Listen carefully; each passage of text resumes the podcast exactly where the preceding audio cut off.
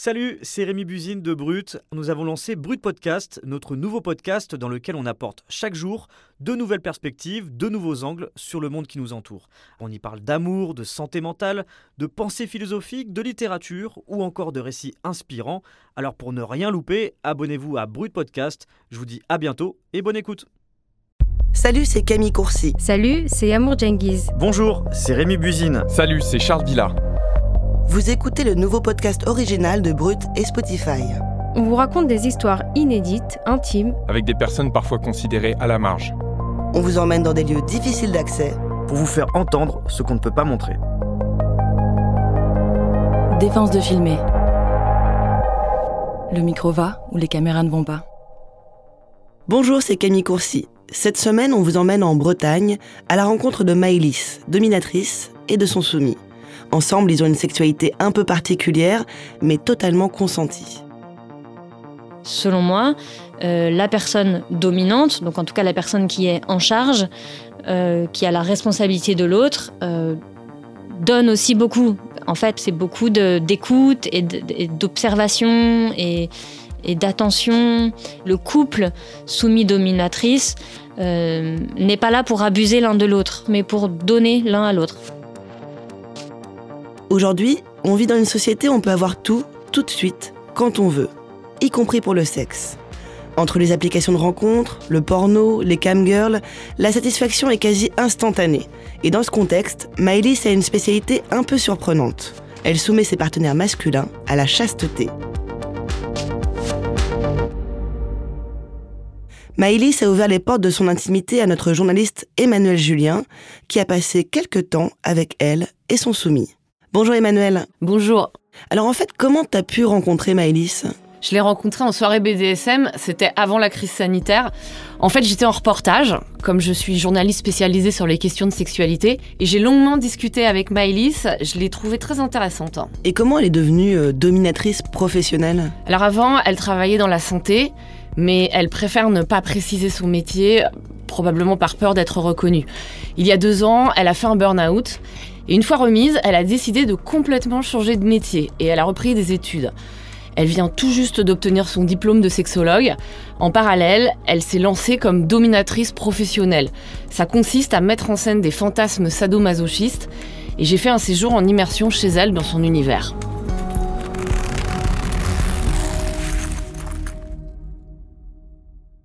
Ce matin, après un maquillage léger, Maëlys a mis sa tenue de dominatrice. Jupe et bustier en cuir noir, barésille, bottes à talons hauts. Elle me fait visiter son donjon, un studio aménagé pour les pratiques BDSM. La décoration est kitsch, tableau à gros cadres dorés, vieux chandeliers, abat-jour à perles. Au milieu des meubles, il y a une croix de Saint-André. C'est un grand X de 2 mètres de haut. Donc c'est une grande croix euh, en bois et il y a des chaînes accrochées et des anneaux et on peut suspendre, euh, on peut attacher les mains là-haut, on attache les mains. Donc c'est pour écarteler quelqu'un, comme ça on a bien accès à ses couilles, on a bien accès à toutes les parties qu'on a envie, on a envie de faire mal. Pour attacher ses clients, Maëlys utilise des cordes, des menottes, des chaînes. Elle a même recours à du film de cuisine. On enveloppe, donc c'est des gros paquets de cellophane et on enveloppe les gens dans le cellophane et ça les attache. Voilà, c'est une bonne façon très rapidement d'immobiliser quelqu'un. Il y a aussi des baillons avec une boule qui servent à faire taire les partenaires. Dans des tiroirs, des godes sont rangés par taille. Certains peuvent être fixés sur un harnais. C'est l'équipement qu'elle enfile pour pénétrer ses soumis. Les pratiques s'accompagnent d'une dimension cérébrale. La dominatrice aime mettre en scène ses clients dans des scénarios.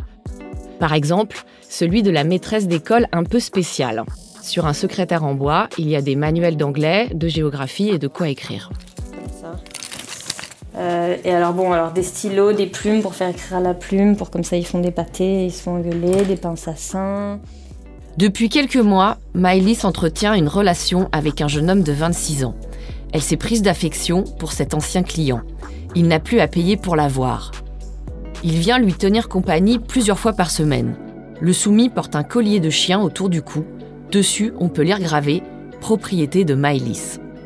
Comme c'est d'usage dans le BDSM, sa dominatrice ne l'appelle pas par son vrai nom. Elle lui donne un surnom un peu ridicule Grenouillère. Grenouillère comme le pyjama une pièce pour enfants. Il en existe aussi pour adultes. En présence de Maëlys, Le soumis porte ce vêtement régressif avec des motifs de grenouille verte dessus. Mais dès le début de la séance, elle lui demande de se dévêtir intégralement. Ensuite, la dominatrice ouvre une grande cage pour gros chien. Voilà. Il est tout nu dans la cage avec son collier. On ferme, hop. Et il peut attendre euh, autant de temps que ça me chante. Et Grenouillère, là, tu, tu as l'air souriant. hein. En tout cas, tu, tu, tu- tu n'as pas l'air mal à l'aise. hein. C'est très énervant, il est toujours souriant. Mais Grenouillère, il aime bien avoir mal. Et moi, j'aime bien faire mal. Donc souvent, on s'entend bien. Maëlys exige que son soumis sorte de la cage. Tu vas te mettre euh, sur le ventre là, à genoux et sur le ventre ici. Je trouve pas. Alors je prends mes chaînes.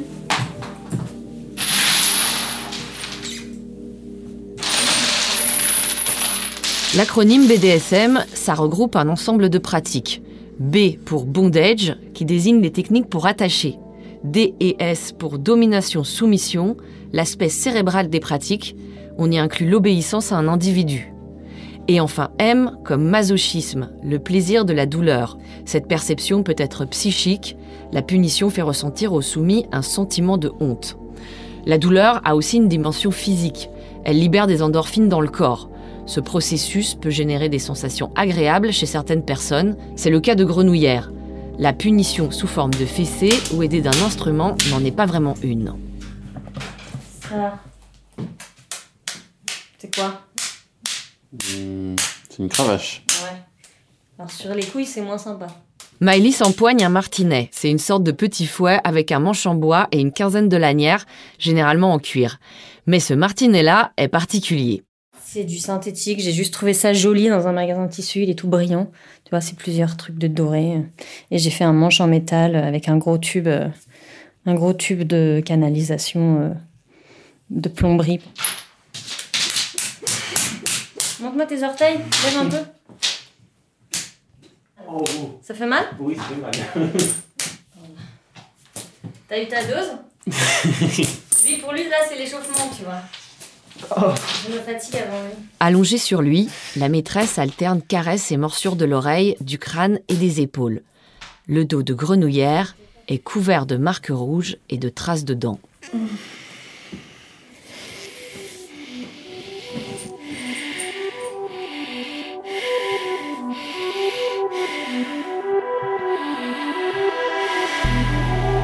Grenouillère et Maëlys sont tous les deux polyamoureux. Il habite en couple avec une autre femme qui est au courant qu'il fréquente la dominatrice. De son côté, Maëlys vit en relation libre avec un autre homme. Elle a avec lui une sexualité classique et en parallèle, elle pratique la domination. Ce qui lui plaît dans cette sexualité, c'est l'absence de pénétration. J'allais plutôt chercher une dimension créative ou, euh, ou un terrain d'expérimentation dans le BDSM, euh, justement pour élargir, pour observer ce que ça pouvait être une sexualité qui n'était pas génitale, qui n'aboutissait pas forcément à un orgasme, euh, en tout cas pas forcément à celui de l'homme. Moi, j'y allais avec une forme de, joyeuseté, de curiosité, de, voilà, c'était assez lumineux pour moi le BDSM. En fait, ce qui fascine Maëlys, c'est de frustrer l'autre pour qu'il désire davantage, qu'il désire autrement. La dominatrice fait porter à Grenouillère une cage de chasteté autour du sexe. Contrairement à une ceinture de chasteté, ce jouet érotique n'enferme que le pénis et les testicules, ce qui bloque toute érection et rend impossible la pénétration et la masturbation. Le dispositif se compose de deux parties, un tube et un anneau. on passe ses couilles et sa verge dans l'anneau. Donc il vient se poser vraiment à la base du pubis. Ensuite, on vient mettre un tube sur la verge. Et en fait, une fois que les deux sont attachés, euh, l'espace qui permettrait de retirer les couilles, il devient très étroit. Donc en fait, ça devient beaucoup plus difficile de s'en libérer.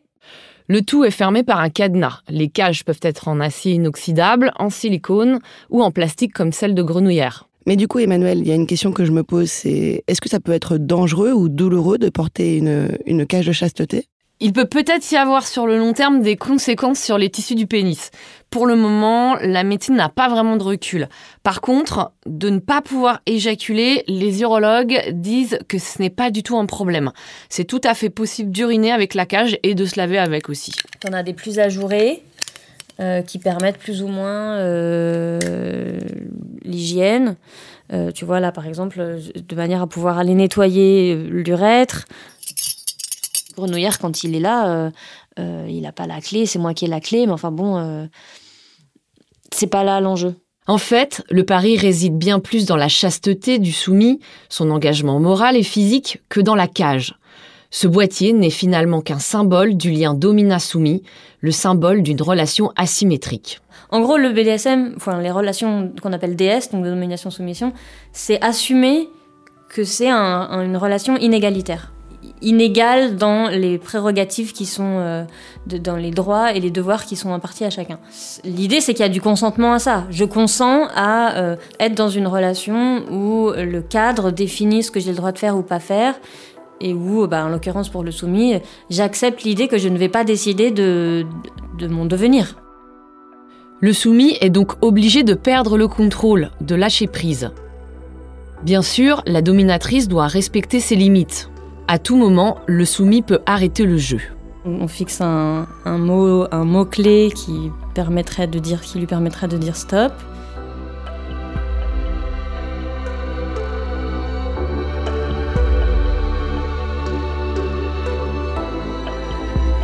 Maëlys m'invite chez elle, dans sa petite maison. Elle retape les lieux depuis 5 ans. La jeune femme dispose d'un grand jardin. Pour décompresser, elle enfile son legging et cultive ses plantations. Euh, à manger, il y a des fèves là en ce moment, des petits pois qui sortent, et des épinards, et des carottes, et des patates qui commencent à sortir. Et sinon, il y a des petits fruitiers qui commencent à faire des fleurs, des pommiers, des poiriers, et puis il y a plein de fleurs. Au rez-de-chaussée de la maison, il y a le futur cabinet de sexologie de Maëlys.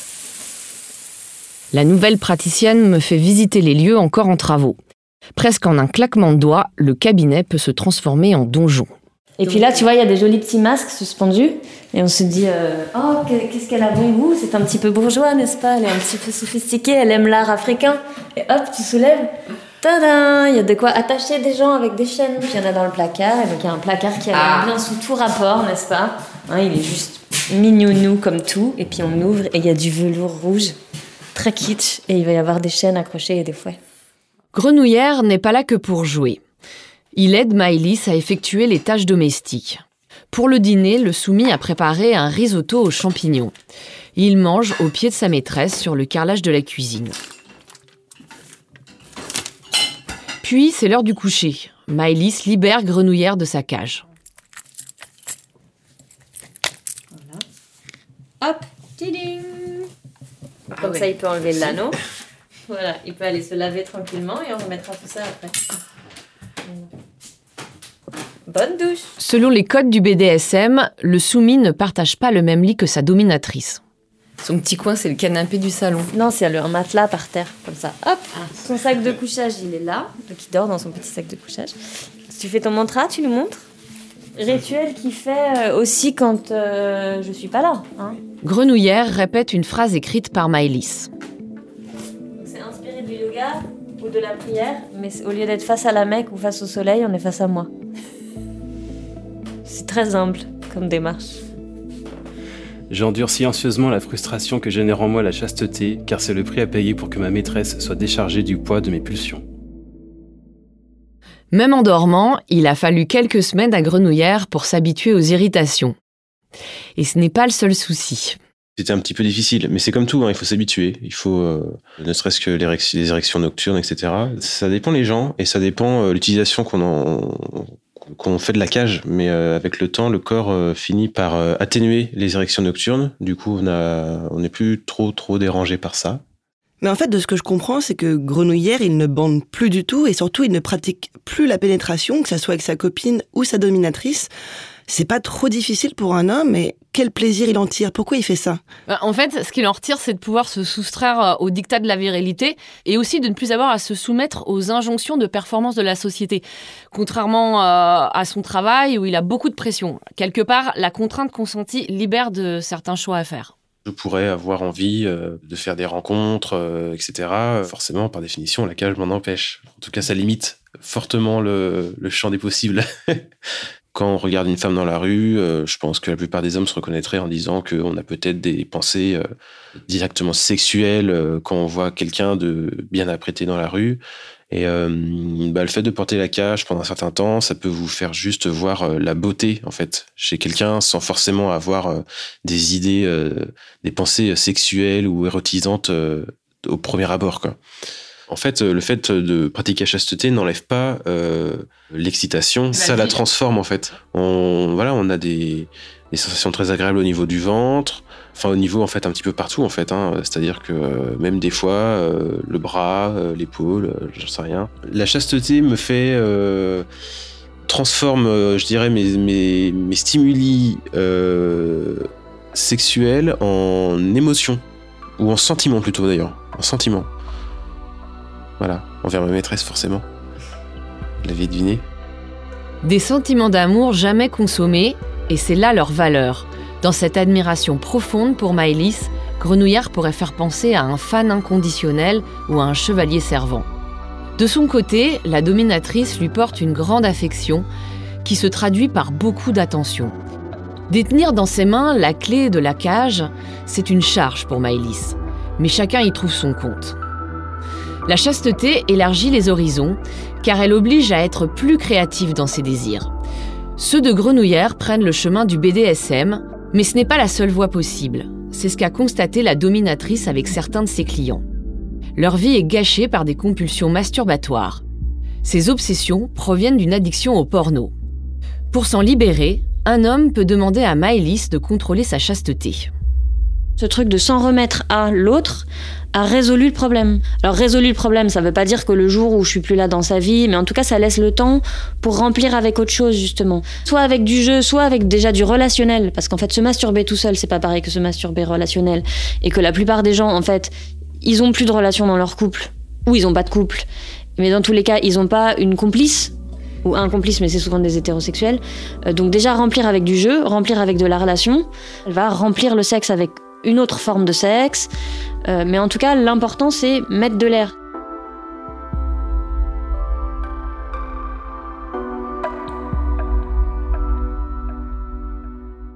Est-ce que toutes les dominatrices pratiquent la chasteté ou c'est quelque chose de particulier à elles? On va dire que Maëlys euh, est vraiment spécialisée sur la question. Maintenant, euh, pas mal de dominatrices pratiquent la cage de chasteté, sachant que dans le cadre des séances, elles vont euh, faire porter la cage, euh, ça va donner à la personne euh, voilà une la sensation de ce qu'est une cage, mais c'est uniquement dans le cadre d'une séance, par exemple d'une heure. Donc après, elle ne va pas contrôler le port de la cage sur le reste de la journée. Ou alors là, ça fait appel à des prestations particulières où il faut une sorte d'abonnement parce que c'est vrai que c'est une charge mentale pour les dominatrices d'être disponible s'il y a un problème par rapport à la cage. Donc on va dire que ça, ce n'est pas toutes les dominatrices qui proposent ce genre de prestations. Et donc là, on voit là que Maëlys, bon, elle a créé un lien très particulier avec son soumis. Maintenant, elle ne fait pas payer. Hein. En fait, ils ont une relation à deux. Mais en général, euh, combien un soumis doit payer une dominatrice Je ne sais pas pour une heure ou une journée euh, de domination? Bah, disons qu'il y a euh, différents niveaux de tarifs, mais généralement, il faut compter entre 150 et 300 euros l'heure. Et, ça concerne quelle tranche d'âge en général? Ce sont des gens plutôt âgés, jeunes? C'est qui, qui qui fait appel à ces services? À la base, ce sont plutôt euh, des hommes euh, à partir euh, de la quarantaine, parce que c'est une sexualité qu'on peut découvrir sur le tard. Comme c'est une sexualité où les hommes ne pénètrent pas, bah, elle convient à des personnes qui ont, par exemple, qui commencent à avoir des problèmes d'érection. Et puis c'est une sexualité cérébrale, parfois aussi un peu intellectuelle. Donc voilà, ça demande une certaine maturité. Du coup, euh, Grenouillère, il a, il a seulement 26 ans, ce qui est relativement jeune euh, dans ce milieu-là. Euh, comment il s'est découvert découvert cette sexualité Comment il en est arrivé à contacter euh, Grâce à Internet, en fait. hein. C'est vrai que euh, avec Internet, il y a vraiment un rajeunissement des personnes euh, qui vont vers euh, cette sexualité-là. Et plus globalement, en fait, euh, Internet permet toute une réflexion et une remise en question de la sexualité telle qu'on la connaît depuis toujours, où l'homme pénètre. Et bon, aujourd'hui, on voit les comptes Instagram, les, y a les blogs, euh, il y a énormément euh, de discussions euh, aussi à travers le féminisme. Il y a énormément de discussions autour de nouvelles formes de sexualité. Vous venez d'écouter Défense de filmer, un podcast original de Brut et Spotify sur une idée originale de Paradiso Média. Merci à Juliette Japquiro, rédactrice en chef, Laurine Norman et Annabelle Mora à la coordination éditoriale.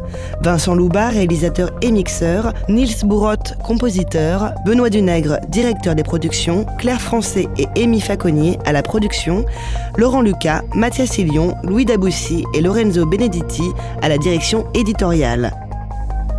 À bientôt pour un nouvel épisode.